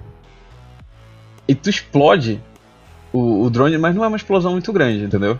Mas tá na É uma- nuca dele, vai arrancar pedaço. Não, não arranca pedaço, porque aquele, como tu viste lá, aquela cabeça dele é uma, uma bruta de uma armadura, né? Mas imediatamente quando isso acontece, o, o Beat levanta a arma pra ele, todo o grupo levanta a arma pro, pro set, né? E os guardas cool levantam a arma uns pros outros, assim, sabe? Um pro, pro, pro grupo lá do Crisis. Então, eu, eu fechei o notebook e eu tô saindo. certo? Tu sabes que tu copiaste exatamente 75% da mensagem. Da. Da. Da mensagem não, do, da informação. E aí tá um clima tenso, né? Aquela, aquele clima tensíssimo, todo mundo gritando, né? Eu Você nos vou. traiu, você nos traiu, não! eu- alguém tá hackeando, não sei o quê. Enquanto tudo isso acontece, eu vou abaixar as metralhadoras e eu vou apontar todas elas pra, pra porta de onde eles estão. É o, último Certo. comando, é o último comando que eu dou antes de, de sair. Não, tu começa a ir pra saída, só que aí tu percebe que a porta por onde vocês entraram, ela foi trancada. E, e a porta lá atrás, ela também foi trancada. O, o povo no meio tá, tá começando a gritar desesperado, né? É, o povo que falou isso que só era a, a galera da alta que ia pra lá porque é um, é um bar de bandidos, isso dá status pra eles e tudo mais, né? Eles estão começando a ficar desesperados, as meninas já, já desceram do polidense. E, e alguns gangsters que já estão que estavam por lá, que não, não tinham nada a ver com essa história, já já já estão dando um jeito de, de, de procurar se proteger. Alguns já estão com navalhas nas mãos e tudo mais. Adonis, Hum. Eu dei um tiro com uma metralhadora, só pra fazer barulho de tiro. Nossa, caos. Eu tô sentadinho no meu canto, tomando o meu remédio homeopático com prescrição, enquanto eu aprecio com essa bela música o belo caos que se forma. O, o tiro que tu deste desencadeou um tiroteio monstruoso. Vocês estão todos correndo perigo agora. Cara, é, depois de ter o disparo, é, eu já vou correr investido em direção à porta de saída e já vou tentar arrombar a porta, usar o- a força que a armadura tá me dando extra e armamento e vou jogar a porta no chão. Qual porta? A porta do, da entrada da boate? A que tiver menos pessoas. Tem, tem um lado que tá mais confuso e a que tá menos confuso. É a da saída de emergência, da, de, de emergência não, de, de carga. Então, eu vou sair de Tu esbarra nela com, com toda a tua força, e aí quando tu esbarra, é, tu sente um- um- uma força te repelir de volta, né? E aí um, um dos guardas olha aquilo e diz, o que, que você tá fazendo? Estou tentando abrir uma saída de emergência. Não tem saída de emergência, e começa a comer bala. E aí eles estão atirando. O, o- tu percebe que esse guarda que falou contigo, ele virou uma das mesas, né? E ele tá atirando na direção da, da- do Crisis. Mas o Crisis é muito bom, galera. Não é não. Não é não, porque tá tomando bala de quatro metralhadoras. Quem te disse que eles estão tomando bala? O- as metralhadoras, no caso são duas lá de cima, né? Elas miraram neles e começaram a atirar. O, o cara com, a, com o chapéu chi- chinês, ele fez um escudo de energia e ele tá protegendo os outros. Um deles transformou o braço num, num canhão de plasma e ele tá detonando o- os guardas. E ele tá derretendo mesmo, sabe? Ele, ele dá um tiro e derrete, os caras gritam em dois, velho. Ah! E aí tu, tu vê os caras desmontando e tudo mais. Aquilo pra ti, Durden, nossa, música pros teus ouvidos. Tu quer uma arma daquela, inclusive. Faça alguma coisa. Ô, Dani, ô, Adonis, Tem como eu soltar uma, uma dessas armas do teto? Não. Que pena. Eu tô escondido atrás do bar, vou tacar um cigarro flash ali no meio do, da muvuca ali do. Do maluco da caveira e do, do grupo aí do Cris. Certo. Vai fazer um flash que vai ficar uns 3, 4 segundos aí, tudo branco aí, sem ninguém ver nada. né? Tá, aí tu percebeu o seguinte, que o, que o, o movimento natural do Crisis tinha sido atacar o 7, né? Só que o 7, ele foi protegido pela Vivian. Né? A Vivian, ela, ela, é um, ela é um androide de combate. Né? Ela imediatamente ativou todos os, os paranauês dela, né? Todos os, os, os equipamentos e ela tá agora igual um exterminador do futuro, assim atirando nos caras e ela saiu, pro, saiu no braço com, com um deles, o cara do, do da máscara de gás. E aí tu joga o flash, né? Todo mundo que que tava tava ali por perto fica atordoado um segundo. E aí o que, que tu vai fazer? E eu vou continuar escondido atrás do bar ali, só pra ver o que vai dar depois dessa luz aí. Adonis, nessa confusão, Ah. eu vou tentar desarmar o escudo da porta. Eu consigo? Tá, Eu consigo abrir as portas, no caso? Na verdade, não. É, Depois da luz, o Seth percebeu que, que o... a situação estava muito tensa. Né? Aí ele se jogou lá de cima, ele caiu pesadíssimo, né? Pá, assim, do teu lado. Né? Tipo pouso de super-herói, sabe como é? Ele rachou o chão ali. E aí ele estendeu o, o braço esquerdo, apertou uns dois, três botões e vocês escutaram o chão tremer. Vindo lá da, da saída de emergência, né? rompeu a porta, né? Rompeu a porta um um robô de combate, cara. O robô de combate que vocês estão vendo é exatamente esse aqui. Ó, Adonis, eu rolei um D20 pra ver quantos robozinhos eu tinha. Saiu 19, pode ser? Pode ser. Beleza, eu vou comandar todos os meus robozinhos pra irem em- no alvo que- daquele cara que tá fazendo o escudo Uhum. e eles vão se explodir ao mesmo tempo nesse cara. Ótimo. Tá, tu faz isso e o, o- explode e faz com que ele ele seja é, como é que chama? Seja catapultado lá do segundo andar lá pro, pro primeiro andar. E aí ele deu de cara com esse robô. O robô só virou os canhões pra ele e liquefez ele no chão.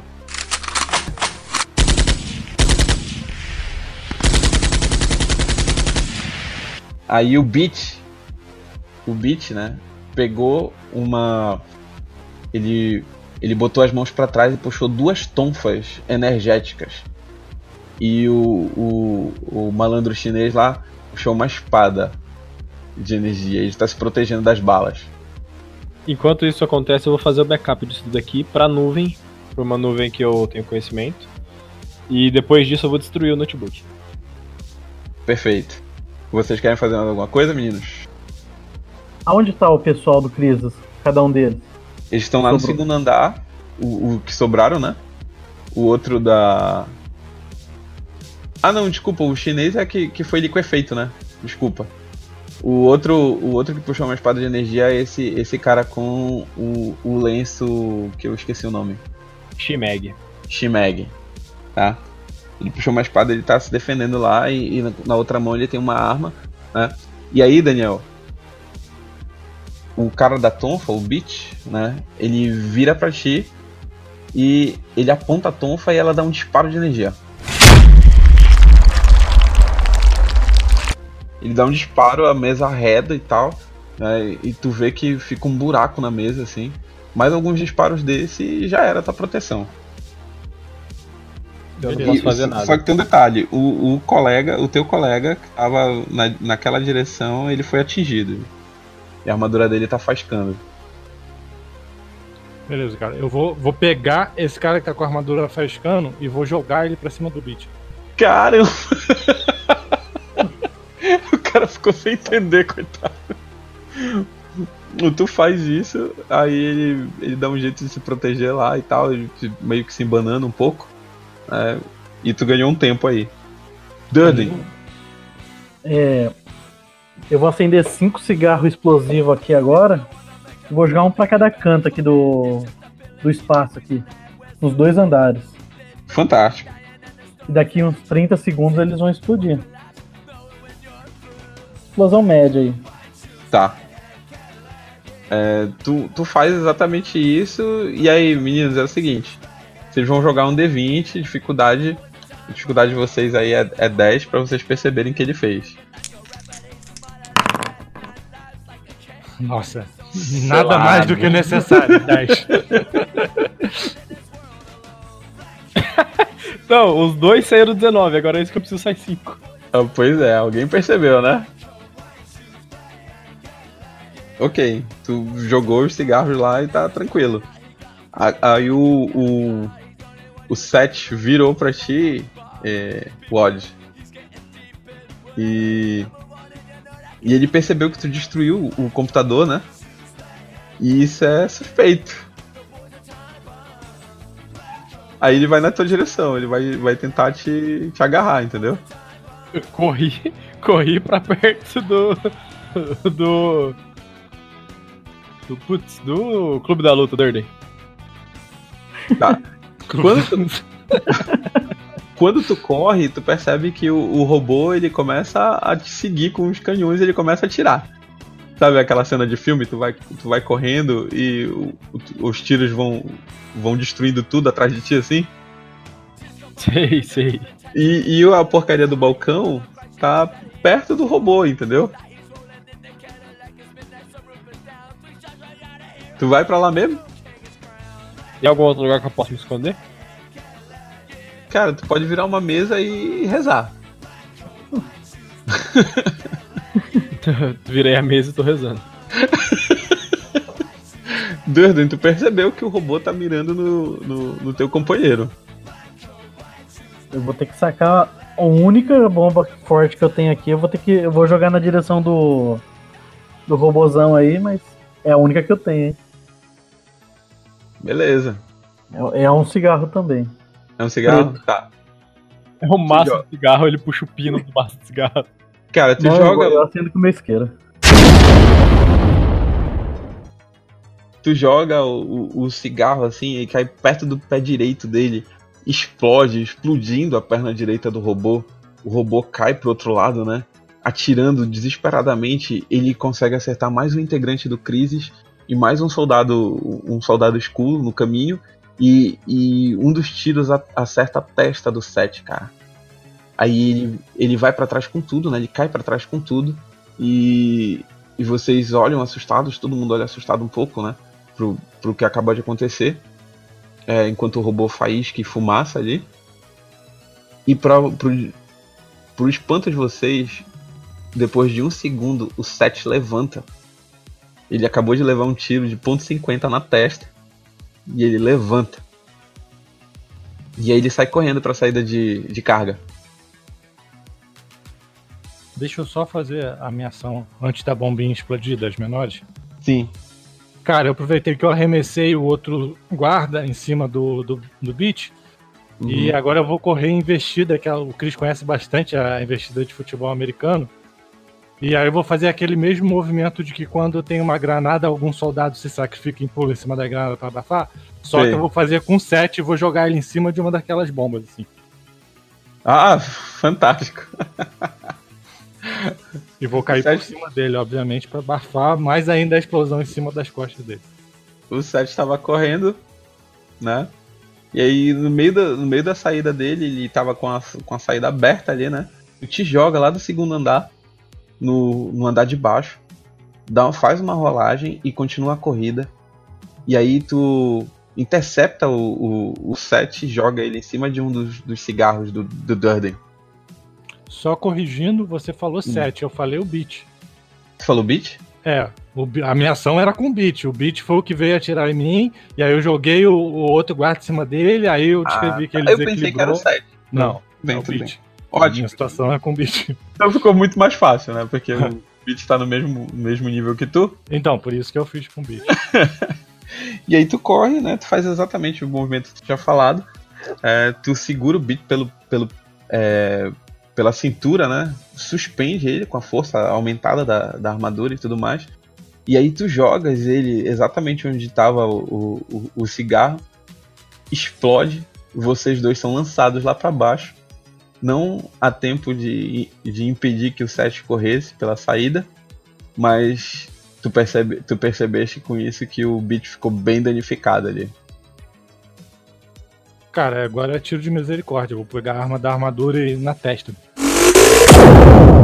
Nossa, cara, desfez a cara do Beat. O, o robôzão aqui já não tá mais me atirando, né? Não, não. O, o robô bartender, ele ainda tá de pé? Sim. Eu vou correr até o, o bar. Eu vou plugar da minha manopla. Da, minha manopla, não, do meu. É tipo um celular, só que ele fica no pulso, tá ligado? Entendi. Eu vou puxar um cabinho, plugar nele, eu vou hackear ele para usar ele como computador. Certo. Consigo fazer isso? Consegue.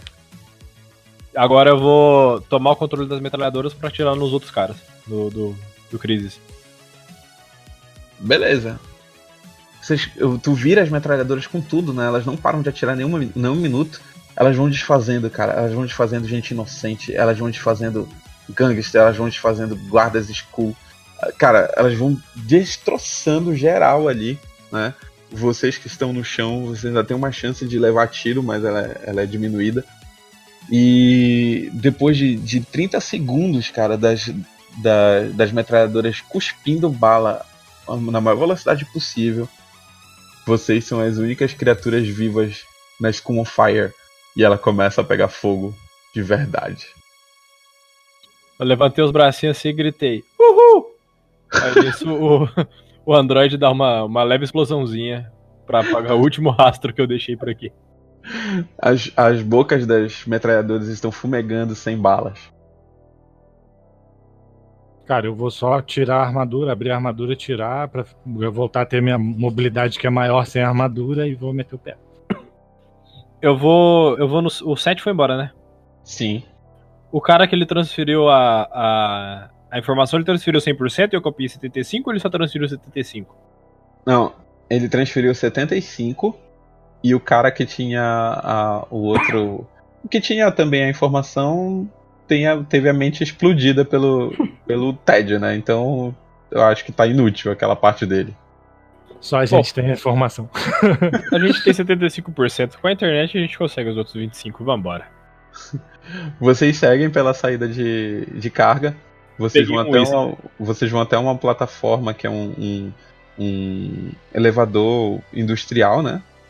Que, que carrega várias toneladas assim. Vocês estão subindo. Vocês ligam o elevador, ele começa a subir. Eram dois. Um tava, já tinha sido utilizado, né? Quando vocês estão no meio do caminho, vocês escutam um glancor de metal.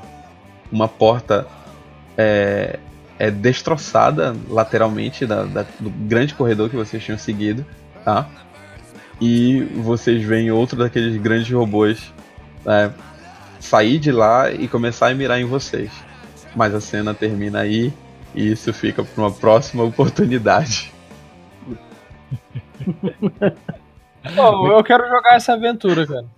Tá legal. Eu falei que ia dar vontade. Muito bom, muito bom.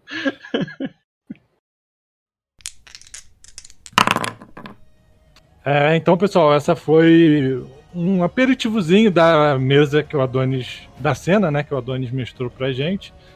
É, espero que vocês curtam escutar tanto quanto a gente curtiu jogar. Acho que todo mundo curtiu, inclusive a gente quer continuidade disso assim que possível. E como acabou ficando mais longo do que esperado, a sessão do. a cena do Chris vai ficar para o próximo episódio a gente vai colocar mais um tema lá junto e a gente vai fazer nessa mesma pegada. Falar um pouco do tema e depois a gente emenda com a cena do Chris. O Felipe está convidado mais uma vez para a próxima mesa e a gente joga o que a gente já tinha preparado para fazer hoje, só que infelizmente o tempo está demais. Então agora a gente pode. Acho que o Adonis quer falar um pouquinho aí sobre a preparação que ele fez dessa cena. Pô, essa e... cena foi muito bacana de, de fazer eu escrevi aqui, não, não, foi muita coisa não, não foi uma documentação muito grande, tá? É, eu escrevi aqui mais ou menos uma página e meia de, de, de Word, né? E em que eu segui aquelas dicas, principalmente dos nossos últimos dois podcasts, né? É, toda a Fire estava tava prevista né, o que, o que os personagens podiam fazer com ela. Né, o sistema de armas, os garçons podiam ser hackeados, é, o, o disfarce holográfico ele, ele parecia suspeito, por isso ele precisava ser desativado. Né, a, a questão do, do set ter um dispositivo na cabeça que podia ser hackeável também, estava previsto. E, e os meninos utilizaram isso né, criativamente. E, assim, as coisas que eu não podia prever, que eu achei genial. Não podia prever os cigarros explosivos do Dirty. eu previa que eles tentassem esconder uma faca, alguma coisa assim, que eles plantassem explosivos na entrada, né? mas eu não podia prever isso daí. E teve uma coisa também na minha documentação que eu fiz que eu acabei não utilizando porque ficava mais interessante, mais interessante assim, é que podia haver uma, um, um reforço da polícia corrupta, entendeu? Os policiais corruptos podiam, podiam ser chamados para reforçar a, a segurança das Confire, mas eu achei que ali a, a, o Crisis né, já era ameaça suficiente e o Robozão também deu tom. Né? Eu tenho que escutar os meninos agora para ver o que eles acharam. Cara, eu a única coisa que eu achei estranho é que não hum. tinha uma saída secreta para só o Seth saber dela. Eu acho que assim, deveria ter uma saída que só o Seth sabia, só ele conhecia. Nem mesmo o segurança conhecia. Porque se eu fosse dono de uma, um estabelecimento desse tipo, eu colocaria uma saída que só eu conhecia. É, ainda é. mais pela pegada da boate ser um local mal frequentado, de ser de bandidos, conhecidos e tudo mais. Ele tinha que ter exatamente esse plano B. Plano B, pra quando tudo desse merda, ele tinha como se salvar. Plano Bri? É, plano Bri. Uma homenagem ao Rafael. Mais uma é vez foi citado pra, no episódio. Não é nem pra galera usar, é pra ele mesmo se prevenir de, é, assim, dessa situação. Nele, eu pensei nele como um cara arrogante, né? Que, que diz assim, eu tenho a maior arma, então ninguém mexe comigo, entendeu? Então, então eu pensei nele desse tipo. É, eu não vou botar uma saída de emergência, porque se der algum problema eu ativo aqui o meu, o meu autômato gigante com, com, a, com vários canhões ponto .50, entendeu? E ninguém vai mexer comigo. É, só que aí, é claro, os jogadores, os jogadores de RPG em geral são os malucos São os malucos que não tem medo de nada, né? eu acho que eu, a minha justificativa era essa, né? Não era um, o Seth não era assim, não é o cara mais inteligente, mas ele é o cara. É, ele é um gangster, tudo. Então vamos lá. É, pessoal, é, nossa, nosso desafio de hoje, como a gente já teve uma narrativa muito legal, e muito longa, não vai ter narrativa também no, no ataque de oportunidade, que é o nosso desafio. É, hoje a gente vai fazer um desafio para o nosso convidado, como já é de praxe, para o Felipe. Acho que o Cris já pensou em algum desafio, não é mesmo, Cris? O que, é que você tem para gente? Na verdade, para o Felipe. Eu quero que o Felipe me diga um guardião improvável e um local improvável para se guardar uma zagaia vorpal de um ladino experiente. Nossa. Cara, ele tá fazendo isso porque ele não quer ter, ter trabalho de. Cuidado com o que tu desejar, que vai se tornar realidade na narrativa do Chris, hein? Um guardião improvável é o passo largo. E onde tá escondido isso é no pônei saltitante? Rapaz! Muito bom, eu gostei pra caramba. O passo largo guarda a zagaia vorpal no pônei saltitante. Putz, bicho, como é que a gente vai tirar isso desse cara agora, cara? Muito bom. Vamos pra indicação? Então vamos lá, indicação. É, seguindo a ordem padrão de mesa aí, Cris, indicação para hoje, o que, que você tem pra gente? Eu indico vocês a usarem o YouTube para procurar músicas interessantes para colocar, porque, igual eu falei aqui, não sei se o Daniel vai deixar na edição, eu tava ouvindo a música tema de Blade Runner e eu coloquei algumas músicas punks para misturar junto com Blade Runner enquanto o Adonis mestrava. E ficou muito interessante, eu me senti muito imerso na mesa. Então, de novo, reforçando uma indicação que eu já fiz, a música, ainda mais no online, ela faz muita diferença, ela ajuda bastante. Adonis, indicação para hoje? Eu tenho duas indicações. A primeira é uma indicação é, é bem óbvia, na verdade, é, é quando você for é, pensar em narrar alguma coisa, dê uma olhada detidamente né, na, no capítulo de narrador do, do, do, sistema que você for utilizar. Conheça bem o sistema, né, faça isso o melhor possível. E também ter noção de narrativa, para ter noção de narrativa, do, das funções narrativas e tudo mais, eu vou indicar aqui um escritor russo, um formalista russo, que qualquer dia desse eu explico para vocês qual é a relação dele com Star Wars, né? Uh, mas o cara nasceu em, em 1895, cara, e ele morreu em 1970, que é o Vladimir Prop, tá?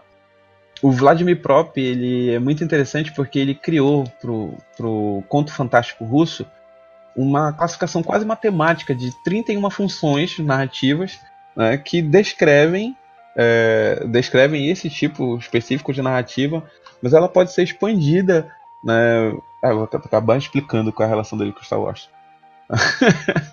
ela pode ser expandida, né? E aí teve um, um escritor, é, acho estadunidense, que chama Joseph Campbell, né, que ele pegou a, a ideia do Vladimir Prop e transformou na jornada do herói, que que influenciou muito Star Wars, né? George Lucas é amigo, amigo pessoal do Joseph Campbell, né? E aplicou a jornada do herói lá no, no Star Wars e hoje em dia o Hollywood inteira, né, quando vai falar em filme de, de aventura, né, utiliza essa pegada do, do da jornada do herói que veio, né, retomando lá do Vladimir Prop, que era um cara fantástico, né? Se tu lê as 31 funções narrativas dele e, e tu tiver do lado o livro do Senhor dos Anéis, tu vai perceber que é perfeito, né? Aquela, as funções dele né, podem ser usadas e, e, vários livros encaixam nelas perfeitamente, assim. Então, pra quem...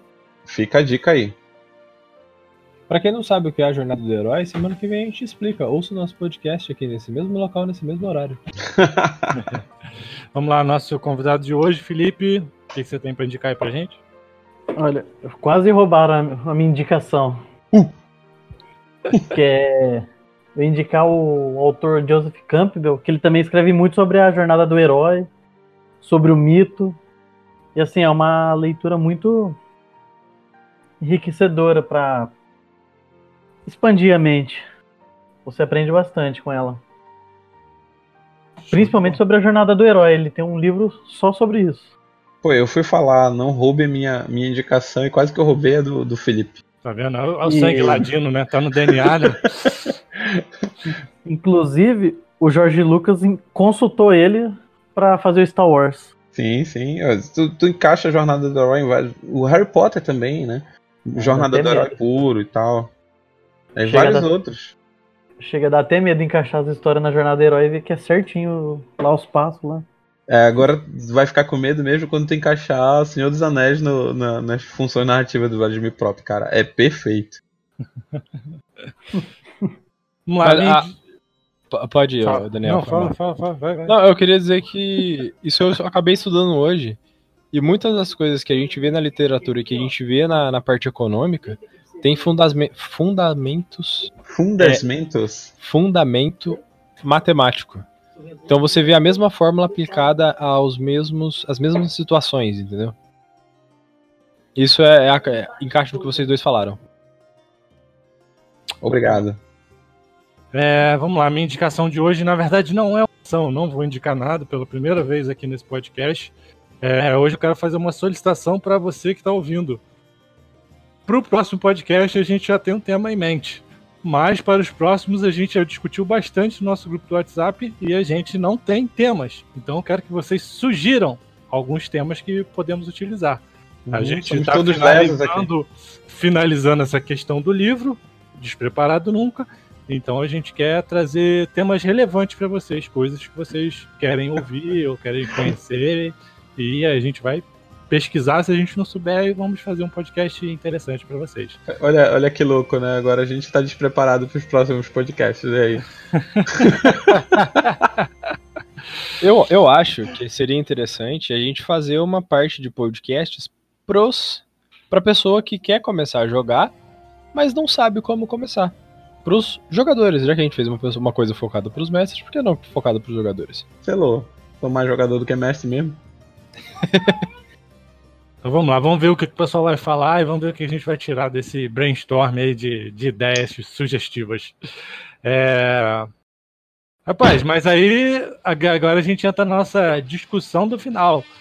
É, A gente combinou que a gente ia analisar as aplicações da Zagaia Vorpal. Hoje a gente teve surpresa, inclusive tinha gente que nem sabia o que era uma Zagaia Vorpal.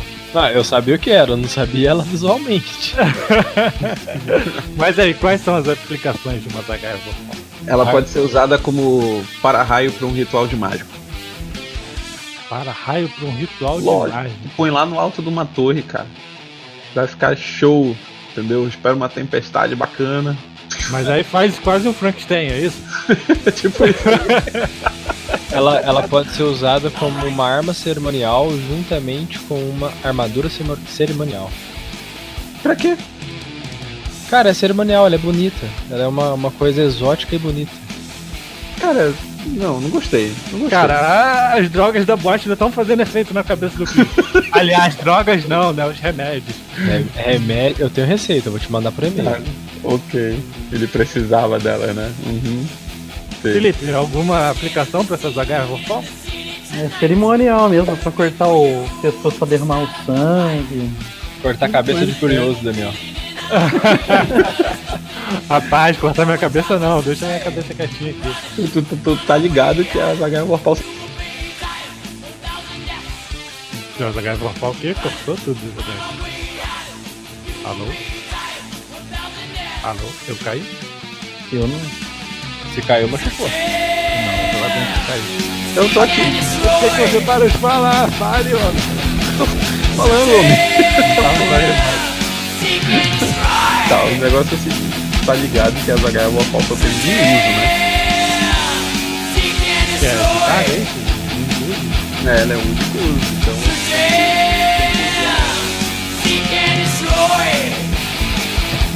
Mas é.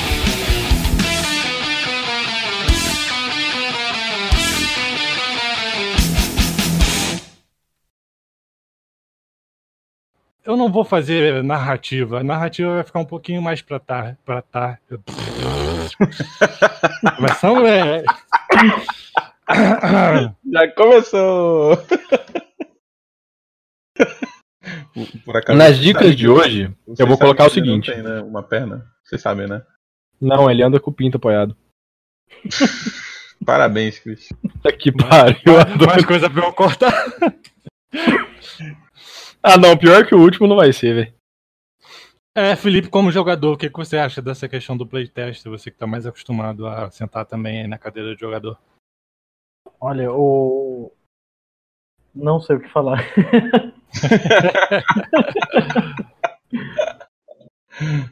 No problem, no problem. A gente continua. Pera aí, pera lá. Você tá com um grupo e você tá conseguindo empregos legais. É, emprego pra, emprego pra fazer o que ele faz de melhor. Explodir. Like a Wolverine. É, o, é o- ele é um cara legal, né? É um cara bacana. Olhou torto pro Durden e né, explodiu. Ele é um cara bem legal. Pena que não pode ver mulher. Não, pena que não pode ver estopim, né, bicho? Que aí. Bom, vamos lá.